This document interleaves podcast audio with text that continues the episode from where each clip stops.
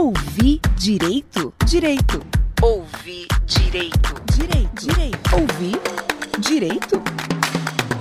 Ouvi direito. O podcast do IDEC, Instituto Brasileiro de Defesa do Consumidor. Você sabe o que é greenwashing? Bom, cada vez mais as pessoas estão preocupadas com o meio ambiente e por isso tendem a dar preferência para o consumo de marcas que se apresentam como ambientalmente responsáveis e produtos que possuem informações em suas embalagens como ecológico, sustentável, amigo do meio ambiente. Mas será que todos esses produtos cumprem o que prometem?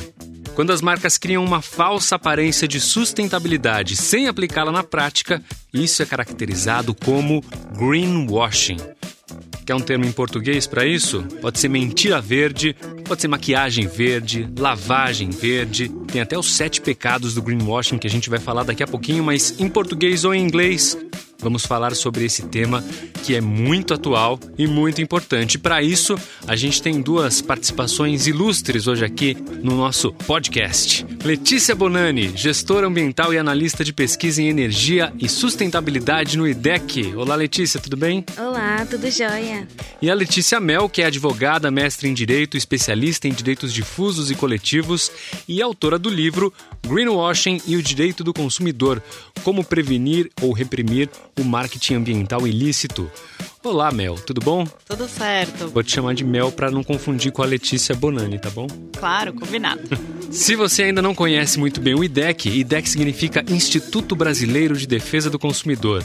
É uma organização sem fins lucrativos, pioneira na defesa dos direitos de consumo no Brasil. O IDEC é independente de governos, empresas e partidos políticos e atua na preservação e garantia de direitos, buscando alternativas para a prevenção e resolução de conflitos de consumo. Além da pressão política e do trabalho jurídico pautando políticas públicas, o Instituto oferece documentos para a resolução de problemas que já ajudaram muitos consumidores a terem seus direitos reconhecidos.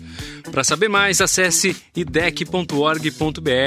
Fique ligado aqui no nosso podcast e já aproveito para convidar você que ainda não é associado para fazer parte do IDEC, para fortalecer a luta pelos direitos dos consumidores.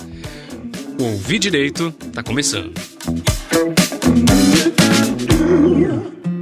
O IDEC realizou uma pesquisa inédita esse ano. Analisou 509 embalagens de produtos de higiene, limpeza e utilidades domésticas dos cinco maiores supermercados brasileiros, para ver quantos desses produtos praticavam o greenwashing. Sabe quantos continham selos ou frases nas embalagens se dizendo sustentáveis, mas na verdade não eram? Na verdade, 52% não são greenwashing, ou seja, suas vantagens ambientais estão declaradas corretamente. Mas 48% são greenwashing, ou seja, são marcas que se dizem, entre aspas, verdes, mas não são. A Letícia Bonani participou dessa pesquisa, né? fez parte dessa equipe que pesquisou todos esses produtos. Como é que foi feita essa pesquisa? Qual foi a metodologia, Letícia? Então, a gente visitou os supermercados para coletar as informações presentes nos rótulos dos produtos. O objetivo principal foi pegar algumas informações, como o nome do produto, a marca, mas principalmente qual é a alegação ambiental que esse produto possuía. Com base nisso, a gente, através de alguns critérios, a gente classificou se esses produtos poderiam ser greenwashing, eram greenwashing ou não eram. E a partir disso a gente entrou em contato com as empresas para pedir maiores informações e esclarecimentos. A gente usou como base o Código de Defesa do Consumidor, é uma norma ISO, que é a norma 14021, que é sobre rótulos ambientais, e também a Política Nacional de Resíduos Sólidos e os sete pecados do greenwashing. E aí? Era difícil ter esse retorno das empresas? Como é, como é que eles atenderam vocês?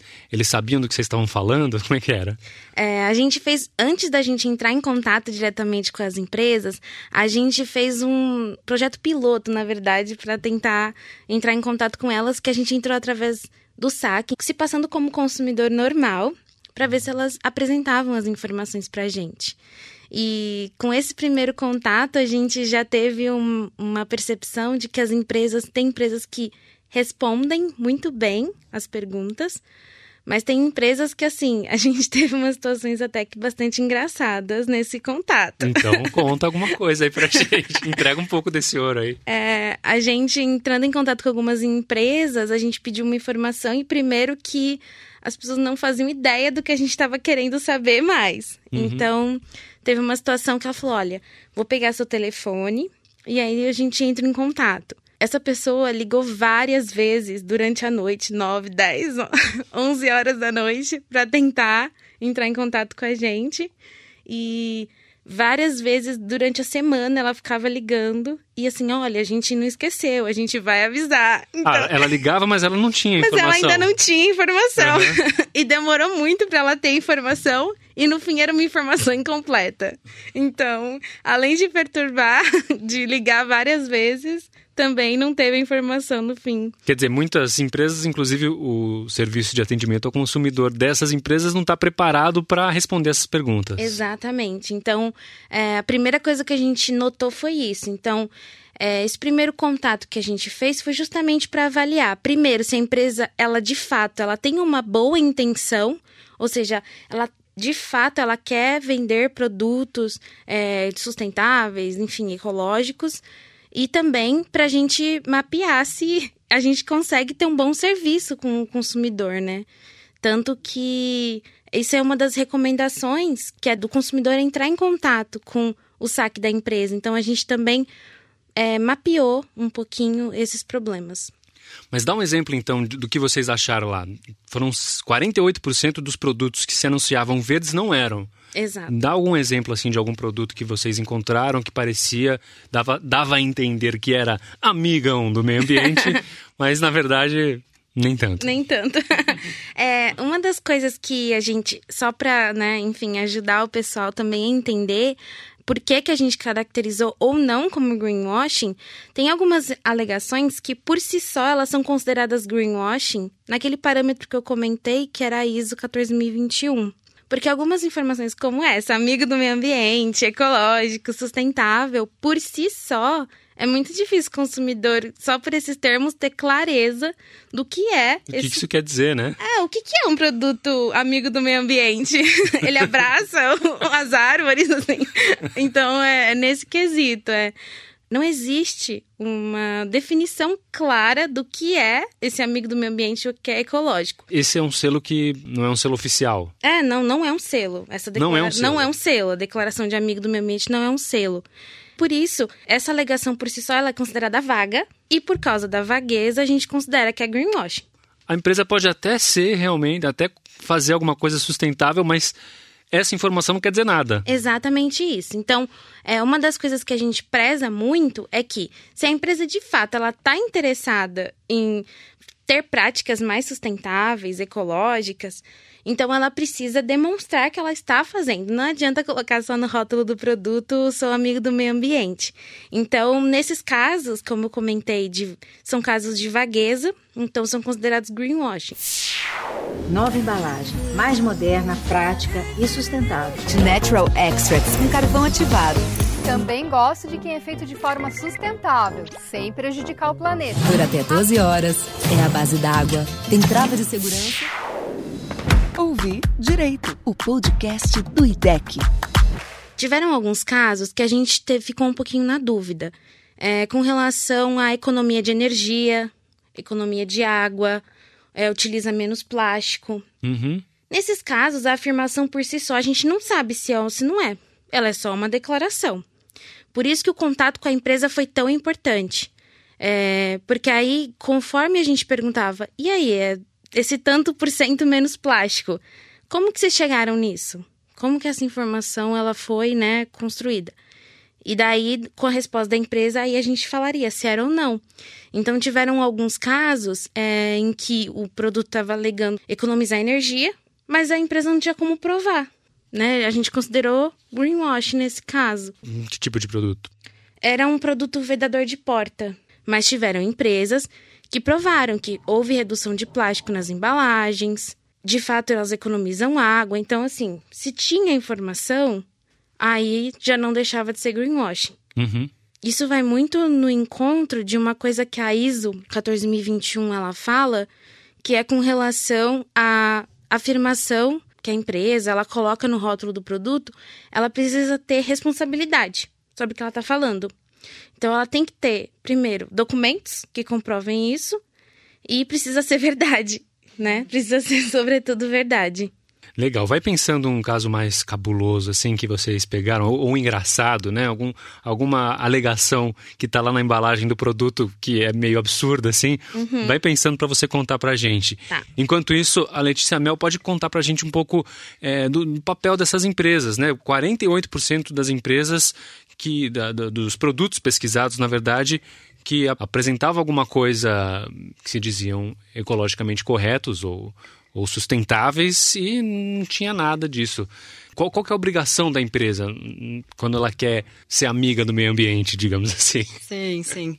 É, o que acontece é que como a consciência ambiental das pessoas é, aumentou, foi bastante despertada e de um tempo para cá aumenta cada vez mais, as empresas realmente descobriram que esses produtos verdes dão lucro, né? Uhum. É uma tem uma atratividade muito forte para os consumidores. E, e faz bem para a marca também, né? Exato. A marca é, acaba adquirindo uma cara de não um, de um, um, valor de responsável assim exato né? é, é responsabilidade socioambiental mesmo que enfim é. aumenta todos os índices aí não só com o consumidor mas com o investidor etc uhum, exatamente. né é, mas assim as empresas o que, por um lado, é louvável, se for verdadeiro, o que a gente mais quer é que tenham muitos produtos verdes aí no mercado. Uhum. Mas as empresas não podem esquecer que elas têm um dever ético e legal de transparência com os consumidores e de transparência e de educar também os consumidores, né? Uma educação para um consumo responsável. Então, elas não podem usar termos genéricos de sustentabilidade, de uma imagem uh, amiga do meio ambiente, uh, respons de responsabilidade socioambiental. Mas existem na... termos é, mais precisos assim que elas podem usar? Então, na realidade, uh, existe um conjunto de informações que as empresas podem passar para realmente comprovar que essa informação que eles estão passando é verdadeira. Então, assim, é, não basta, como a Letícia colocou, se ela colocar lá amigo do meio ambiente no rótulo, ou sustentável no rótulo, por quê? Quais são os fundamentos que vocês, você empresa, tem para chegar a essa conclusão de que esse produto é sustentável? Uhum. Como comprovar isso? Você tem provas técnicas, não tem provas técnicas? Então, se as empresas colocam, de repente, algum termo muito genérico no rótulo, elas têm que esmiuçar um pouquinho mais aquela informação na rotulagem, ou de repente fazer ali um asterisco no rótulo dizendo: olha, para mais informações, visita o meu site, aí entra no site, no site vai ter toda aquela comprovação. E tinha isso, Letícia, no, em, em algum produto? para visitar o site, dando o local onde a pessoa achava mais informações? Aconteceu com um produto específico. Um produto? Dos é. 500, quantos foram? 509 produtos, um, um produto, produto, e quando a gente entrou no site, ele não existia. Olha! É, é, é. E tem uma, uma questão também, né? Não basta só ter a informação, mas a informação tem que ser de super fácil acesso. Uhum. Se não está no rótulo, que esteja no site com uma linguagem fácil, que eu entre exatamente naquele link que está no rótulo e já vejo de cara quais são os fundamentos daquela informação. Então, assim, para que seja legal, né, para que esteja de acordo aí com o Código de Defesa do Consumidor, tipo, a informação tem que ser muito clara, muito objetiva e de fácil acesso, qualidade e fácil acesso. Legal, vamos ouvir um, um depoimento aqui da Vivian Safra, que é artista de beleza, e ela mandou aqui um depoimento para gente e eu quero que vocês comentem depois. Olá pessoal, meu nome é Vivian Safra, eu sou artista de beleza e tenho tentado usar produtos de linha mais natural, veganos, cruelty free. É, fui procurar um, um sabonete líquido no supermercado para o meu rosto e existe uma marca que é a Simple que se coloca como verde, a capinha dele é verde, tem plantinhas desenhadas, mas eu fui procurar a respeito do produto depois e vi que ele não tem nada de natural. Fiquei bem frustrada. Produtos de higiene, cosméticos, eh, são 37% dos que cometeram greenwashing na pesquisa do IDEC. É muito comum isso acontecer, isso como a Vivian falou, Letícia? É, muitos dos produtos que a gente avaliou é, sobretudo de higiene e cosméticos, além de utilizar esses apelos é, ambientais que a gente já citou aqui, eles também se utilizam de algumas imagens, né, para poder ainda trazer a pessoa que está preocupada em bater o olho no produto e aquilo chamar a atenção dela. Então, esse caso que a Vivian trouxe pra gente, de que ele, ela foi procurar um sabonete e aí, enfim, ele, ela, o verde chamou a atenção dela. Então é isso, isso pode sim é, está sendo usado, como a Mel trouxe aqui, é, de uma forma que vai chamar a atenção do consumidor para que ele consuma mais para gerar mais lucro para a empresa, né? Não, com certeza. Esse é um caso prático e claro, né, do que a gente está conversando. Na pesquisa a gente tem aqui a porcentagem do, dos, dos itens aqui que cometeram greenwashing, né? Higiene e cosméticos 37%, produtos de limpeza 66% e utilidades domésticas 75%. É um número bem assustador, né, esse das utilidades domésticas, né? Sim. Em porcentagem, o de utilidades domésticas foi o maior, mas em números absolutos de produtos que a gente de fato coletou essa informação, uhum. ele não é o maior. Pelo contrário, ele é o menor. Uma, a maior quantidade de produtos que a gente é, coletou com alguma informação é, socioambiental são de higiene e cosméticos. Então, proporcionalmente, o de utilidades domésticas passam na frente. Muitos dos de utilidades domésticas é, foram informações sobre biodegradabilidade é, em geral, ou que era um produto natural, enfim, geralmente foram essas as alegações. No caso dos produtos de limpeza, tangencia muito naquilo que eu comentei sobre ser biodegradável também, é, também a questão de ser natural, mas o de higiene e cosméticos que a gente encontrou vários tipos de alegações como CFCs é, e também essa questão que a Vivian trouxe sobre ser vegano, cruelty free, porque até foi uma coisa que a gente salientou muito na nossa pesquisa é que para uma pessoa que está de fato querendo comprar um produto vegano ou que não testa em animais, pela ligação do rótulo ela não tem como saber, não tem como comprovar. E isso é muito preocupante, porque a não ser que a empresa tenha um site ou nas redes sociais e divulgue essa informação e traga, tá, a gente não testa em animais, a gente não tem ingredientes de origem animal, mas a gente faz isso aqui. Geralmente as empresas só ressaltam que elas não testam ou que não usam, mas também não falam o que fazem. Uhum. Então é muito preocupante também. A empresa precisa também é, dar informações né, para o consumidor de uma forma simples e rápida, como a Mel trouxe. Só também para para fazer um, um, adendo aí. Tem uma pesquisa do IDEC que analisou esses segmentos de mercado, mas se você estender para outros segmentos como moda, o próprio setor automobilístico que eu, que eu comentei, uh, a bandeira dos produtos verdes são, é, é, muito forte também nesses outros segmentos. Então, ampliando a pesquisa, os números e resultados que, que virão é, podem ser muito semelhantes a esses percentuais aí que o IDEC chegou, né? O setor de moda, inclusive, é um dos que mais polui o meio ambiente. Exato. Exato, exato. E tem muitas empresas que se valem dessa, é, dessa informação de que toda a cadeia de produção deles é sustentável e, enfim, não, eu não sei dizer alguma pesquisa que já se aprofundou nesse setor, mas de repente é uma ideia também fazer essa fiscalização. Sim. Dizem os acadêmicos, pesquisas futuras, né? Exato, exato.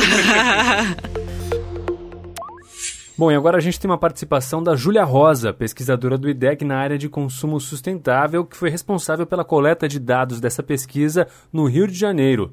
A Júlia traz para a gente qual o problema mais recorrente nos rótulos. O problema mais recorrente encontrado nos rótulos foi o da falta de provas das vantagens ambientais dos produtos, especialmente das alegações animais, que informam a não realização de testes ou a ausência de ingredientes de origem animal, Nesse caso, os fabricantes dos produtos não disponibilizaram informações adicionais na embalagem dos produtos, nem em seu site, nem pelo canal do SAC e até mesmo após serem notificados extrajudicialmente, não apresentaram documentos que embasassem suas alegações.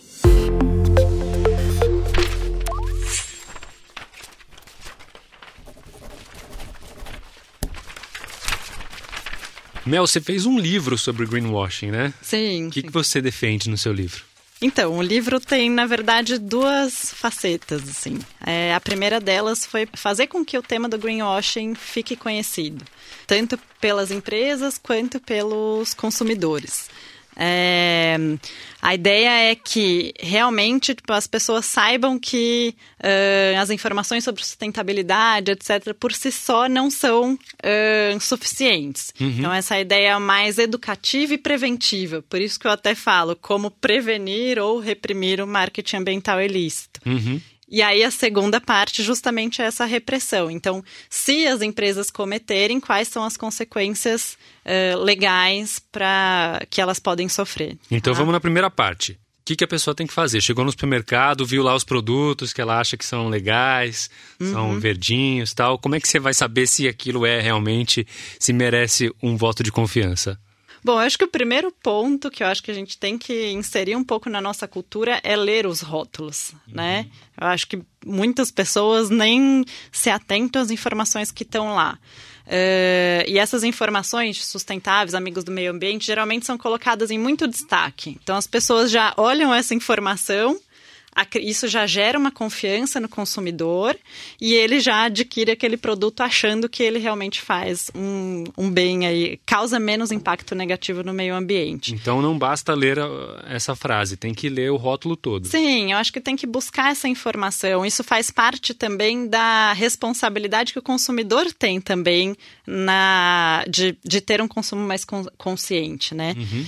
É, num segundo momento, acho que é como o EDEC fez, vai atrás de informações no saque, dá uma olhadinha no, no site, ver se essas informações estão claras e são de fácil acesso, porque também acho que não cabe ao consumidor ficar ali com trabalho de formiguinha, é, buscar informações de uma forma que não seja facilitada.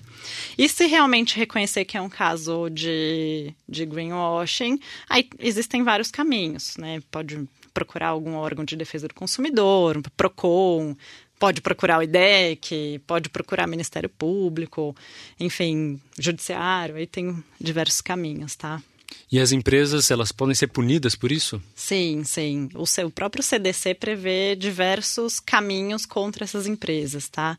Vou falar bem resumidamente aqui, até por conta do nosso tempo, mas existem repercussões cíveis, então os produtos podem ser retirados do mercado, uh, os consumidores podem pedir substituição do produto, pode pedir o dinheiro de volta, ou pode pedir até um abatimento daquele preço que pagou pelo produto, porque a qualidade dele não é aquela que foi apresentada para o mercado.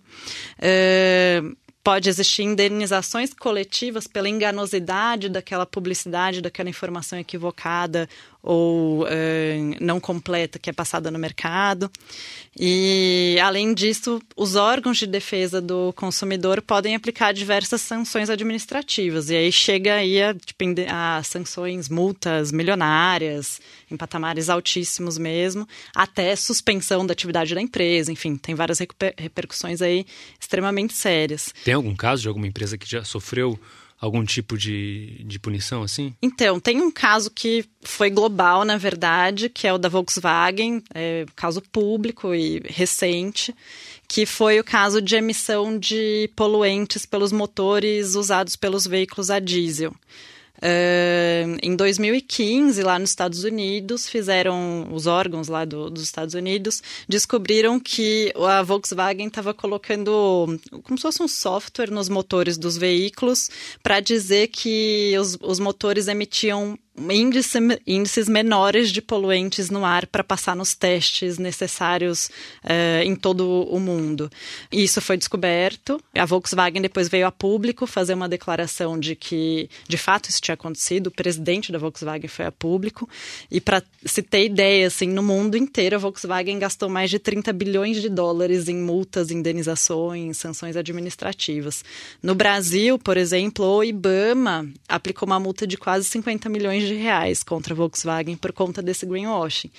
Então, isso é um exemplo, assim, realmente daquele que teve uma repercussão muito grande, mas para que todos saibam que as repercussões são sérias. Então, o ideal é vamos se conscientizar e prevenir, é, para que não se aconteçam mais danos, né? O IDEC, entre outras coisas, defende uma política de selos mais transparente, né, para diversas coisas na, na embalagem dos produtos.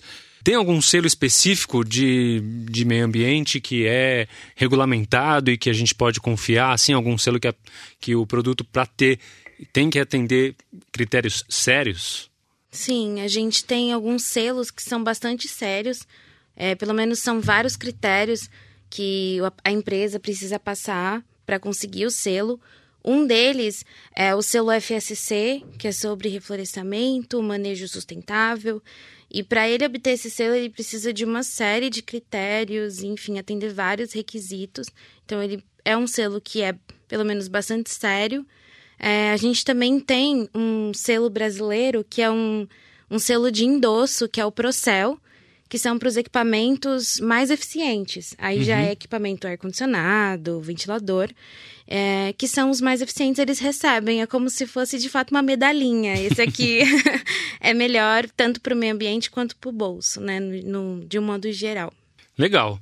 E aí, Letícia, você lembrou de alguma história cabulosa lá do, da pesquisa? É, eu lembrei aqui de um caso é, que a gente chamou bastante atenção, na verdade que foi de um produto que parecia muito um selo, mas não era um selo. E ele tinha uns dizeres de compromisso com o meio ambiente. E ele era um planetinha verdinho, sorridente, parecia um selo. A pessoa, o consumidor que olha essa imagem, ele tem certeza que aquilo é um selo, mas aquilo não é um selo. Então, isso entra muito num dos sete pecados do greenwashing, que é exatamente esse. É, quando você.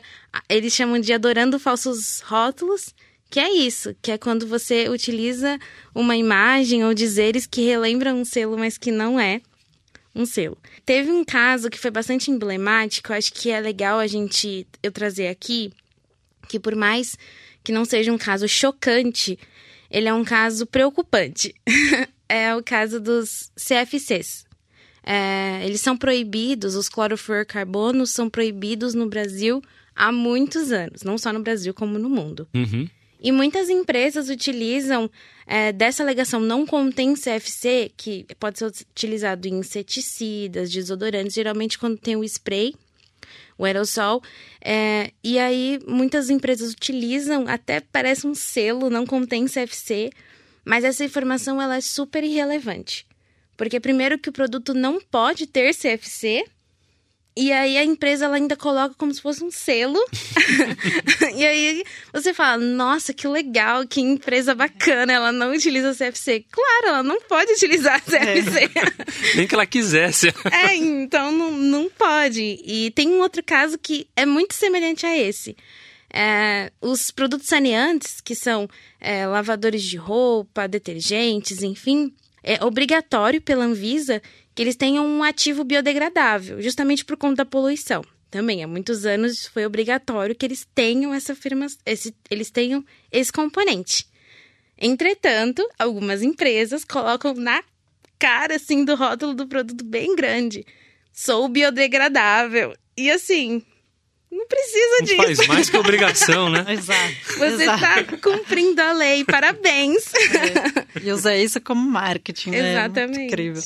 E agora a gente tem uma participação da Júlia Rosa, que é pesquisadora do IDEC, também fez parte da equipe que fez essa pesquisa do greenwashing.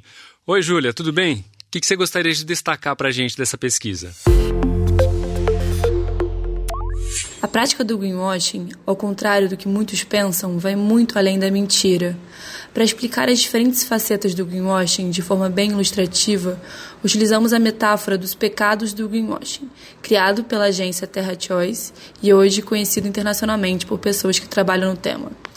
Para entender melhor os sete pecados do greenwashing, deixo vocês com a Letícia Bonani e Letícia Mel.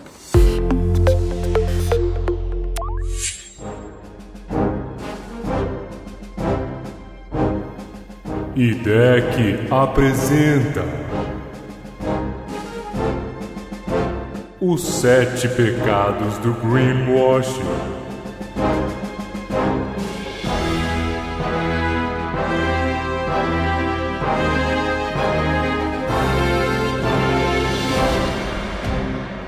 Troca oculta. É, então é quando um produto ele comercializa que ele é bom num aspecto, mas ele tem um outro problema que ele está ocultando. Então é justamente isso. Você mostra uma vantagem sobre uma coisa, mas na verdade está ocultando um problema. O que, que é isso na prática? Tem alguns copos que dizem que utilizam menos plástico. E, ou utilizam menos água também. Se você utilizar o copo, você vai utilizar menos água, porque eles consideram que na cadeia toda de produção você vai acabar usando menos água. Joia, eles conseguiram provar, mas e a questão dos resíduos plásticos? É ainda um resíduo. Então, assim, ok, pode até ser verdade, eles comprovaram lá por uma avaliação de ciclo de vida, mas e a questão dos descartes, que ainda é muito séria. Sem provas. Sem provas, eu acho que é a grande parte que a gente comentou aqui. É justamente tipo, o, o, uso desses termos sustentáveis, etc., sem conseguir demonstrar por meios técnicos e verídicos que aqueles termos têm, têm fundamento, né? Eu acho que também inclui os ingredientes de origem animal também nesse sem provas, né? Sim, sim, com uhum. certeza. Vagueza e imprecisão. Vagueza ou imprecisão é usar termos muito dúbios que não têm definição. Então, como a Letícia comentou há pouco, uh, esse termo, até o termo sustentabilidade, que é muito usado, é um termo que tem imensas variações. Então, existem até várias certificadoras que tentam dizer, na verdade, elegem alguns parâmetros para dizer o que é sustentável. Mas aí o consumidor tem que ir atrás da certificadora para ver qual que é o parâmetro que ele usa. Tipo, é uma dificuldade grande, né, de ter essa informação. Adorando falsos rótulos. Ah, então esse é justamente, parece um selo, mas não é um selo. Ah, mas era um coelhinho tão bonitinho. Não, mas ele não era um selo de que não é testado em animais. Irrelevância. Ah, é, é aquela questão que eu comentei sobre os CFCs e, os, e o biodegradável, né? Pode ser verdade, mas assim, ou você está cumprindo só a lei, ou simplesmente assim, aquela informação não traz nada para o consumidor de a mais. Menor dos males. O menor dos dois males é praticamente comparar produtos é, com concorrentes e dizer, por exemplo, o meu é melhor porque o meu é orgânico. Uhum. Mas não tem uma comprovação de que é orgânico e omite outras consequências negativas para o meio ambiente. Então, um exemplo clássico que dão para esse pecado é vender um cigarro dizendo que é orgânico. Né? Então, é orgânico porque vem de plantações XYZ que não usam agrotóxicos e etc e tal, mas, mas oculta é, justamente quais são as consequências do descarte depois do cigarro para mares, etc. Sem contar malefícios, etc. Faz mal, saúde. faz mal, mas tem outro que faz mais mal. é, exato. exato. Então. Lorota. A lorota é as, a mentira. A mentira. É. deslavada é. para o consumidor. Então, é uma informação, primeiro, não é fundamentada, não tem como você comprovar aquilo. Uhum. E é assim, a empresa só colocou aquilo ali, de fato, é para ter vantagem ambiental e vantagem sobre os outros produtos. Sim, é. Existem empresas, como a gente falou, que acabam não sabendo dessa necessidade de comprovação, etc. E aí, por não saberem, acabam cometendo algum dos sete pecados. Existem aquelas empresas que cometem porque sabem que aquilo vai dar lucro, mesmo não tendo veracidade nas afirmações. IDEC Instituto Brasileiro de Defesa do Consumidor. Bom, vamos aproveitar para chamar a Júlia Rosa novamente, pesquisadora do IDEC que fez a coleta dos dados lá no Rio de Janeiro, e ela vai trazer algumas conclusões deste estudo para a gente. Concluímos que a prática do greenwashing vem sendo cada vez mais comum no mercado brasileiro e que uma legislação sobre o assunto é essencial Enquanto não temos meios para frear essa prática abusiva, ela prejudica tanto os consumidores que não são respeitados em seu direito à informação e perdem a confiança das informações presentes nos rótulos dos produtos, como também prejudica as empresas que estão realmente produzindo produtos com vantagens ambientais, mas são prejudicadas por empresas concorrentes que agem com desonestidade. É isso, pessoal. Obrigada. E para ver os resultados na íntegra, só baixar a pesquisa no nosso site. Até a próxima!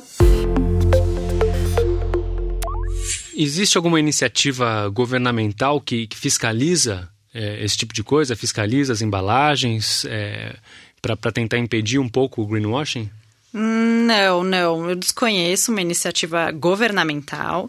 O que deveria haver mais, por exemplo, o Ministério Público aí tem um setor deles lá especializado em defesa do consumidor, tem outro de defesa do meio ambiente, que talvez seria uma, é. um dos órgãos aí com mais capacidade de investigação também, públicos, né, digo. E existem instituições privadas, o IDEC é um deles, é, toma a liberdade também de falar um pouco do CONAR, que é o Conselho Nacional de Autorregulamentação Publicitária, que julga alguns casos de publicidade mesmo, e eles chamam o greenwashing de apelos de sustentabilidade. Então, eles fazem esses julgamentos éticos periodicamente e acabam aí fazendo recomendações de mudanças para as empresas que, no entender deles, cometem o, o greenwashing, né? Mas realmente no setor público acho que precisaria de mais olhos atentos para o tema. Tem produtos que têm uma embalagem super verdinha ou azulzinha, né, que dá aquela imagem de que é uma coisa feita por camponesas. é, do que... Vale do Tibete. Isso, exatamente. e, e que, que, elas abraçam a árvore logo depois de, de colher aquele produto. Enfim, que, que dão essa impressão de sustentável, essa impressão de verde. E na verdade, às vezes, é um produto manufaturado, né? Isso pode caracterizar um greenwashing? Então, no meu entender, sim. Eu acho que a informação é passada para o consumidor pelo contexto o contexto de dados que estão lá. Tipo, a palavra é um dado, a imagem é um dado e muito mais e às vezes muito mais forte do que a própria palavra. Então, realmente, o conjunto de informações, incluindo as imagens, tem que ser analisados. Então pode sim ter um caso de greenwashing que seja passado por essas figuras. Mesmo não, não colocando lá amigo do meio ambiente, é, só as imagens, né, os signos da, da embalagem podem passar essa impressão. É, o Código de Defesa do Consumidor, ele diz que aquilo que tem potencial de gerar enganosidade pode ser ter, sofrer as consequências que estão no, no código.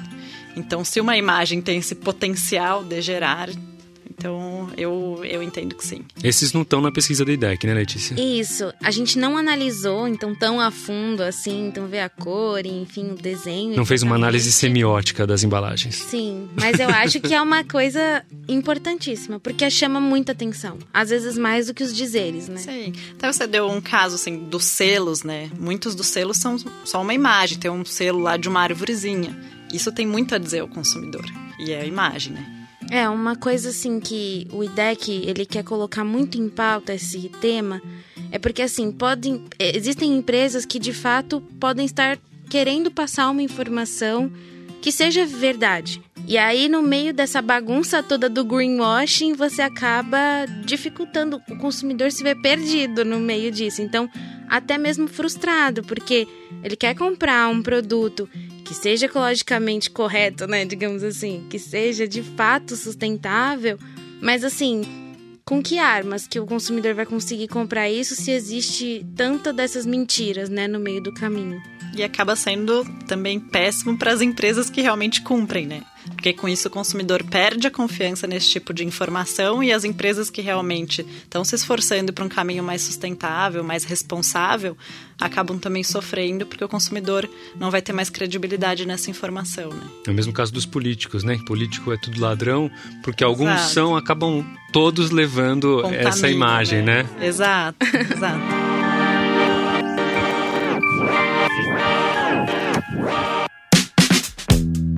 Muito bem, a gente está conversando aqui com a Letícia Bonani, gestora ambiental, analista de pesquisa e energia e sustentabilidade do IDEC, e com a Letícia Mel, ou simplesmente Mel, que é advogada, mestre em direito, especialista em direitos difusos e coletivos e autora do livro Greenwashing e o Direito do Consumidor: Como Prevenir ou Reprimir o Marketing Ambiental Ilícito. Já tem esse livro para disponível no mercado, Mel? Sim, sim. Os livros já estão nas livrarias. E nós vamos fazer também, junto com a editora, um lançamento oficial, agora no dia 28 de novembro, na Livraria Martins Fontes, na Avenida Paulista. Então, quem puder comparecer também, ficarei muito feliz. E lá no site do IDEC ou na descrição do episódio, a gente tem todas as informações sobre o greenwashing, sobre esse especial que o IDEC fez, né? Exatamente. Então, lá no site do IDEC, idec.org.br barra greenwashing, ou no texto que vai estar aqui na descrição do podcast. É, as pessoas conseguem encontrar todas as informações sobre a pesquisa, então, os consumidores, as empresas. Tem lá a lista de todas as empresas analisadas. Também tem a lista de todas as empresas que a gente encontrou alguma alegação e que é considerado greenwashing. Tá tudo lá. Então, quem tiver curioso, Legal. E essas empresas elas foram é, avisadas? É, a gente notificou as empresas. Algumas delas responderam, algumas vão mudar de prática, e é até interessante dizer. Ó, oh, que legal. Que algumas vão mudar o rótulo. Então, isso é um resultado bastante legal da nossa pesquisa. E algumas empresas também não responderam, mas a gente avisou todas as empresas sobre os resultados. Essas informações são públicas no site do IDEC, mas é importante que as pessoas também tornem-se associadas ao Instituto Brasileiro de Defesa do Consumidor, né, Letícia? É isso mesmo, Regis. Quando as pessoas se associam ao IDEC, essas pesquisas elas são vi viabilizadas. Ou seja, a gente consegue fazer mais pesquisas, a gente consegue ajudar mais ainda o consumidor e a gente consegue dar mais legitimidade ao nosso trabalho. E diariamente o IDEC está presente nos congressos, nas assembleias, junto ao poder público, pressionando pelos direitos dos consumidores, né, Letícia? É isso mesmo. Mas também, em casos individuais, a gente tem vários modelos de carta que as pessoas podem simplesmente completarem e podem resolver problemas da particularidade de cada um. Então a gente também pensa tanto no macro, pensando nessas políticas públicas feitas ao Congresso, enfim, mas também para o consumidor individual para pequenos problemas. Hoje aqui no Ouvi Direito a gente conversou com a Letícia Bonani e com a Letícia Mel, falando sobre greenwashing ou sobre mentira verde, sobre esse assunto tão interessante e tão importante hoje do marketing que é mal feito ou que é feito de maneira enganosa para falar que um produto tem benefícios ecológicos, digamos. O IDEC é o Instituto Brasileiro de Defesa do Consumidor, uma organização sem fins lucrativos que não aceita dinheiro de empresas nem de partidos políticos e mantém sua credibilidade, independência e cidadania. E você também pode ser um associado do IDEC. Mais informações lá em idec.org.br. E você pode acessar e assinar esse podcast também pelos principais agregadores como Spotify, iTunes, YouTube, Google Podcast, enfim. Confira sempre o Ouvir Direito, que os seus direitos estarão representados aqui pelo pessoal do IDEC e pelos convidados também. Um abraço e até a próxima.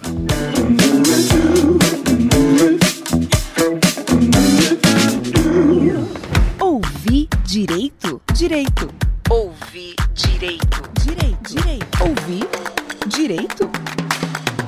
Ouvir direito. O podcast do IDEC, Instituto Brasileiro de Defesa do Consumidor.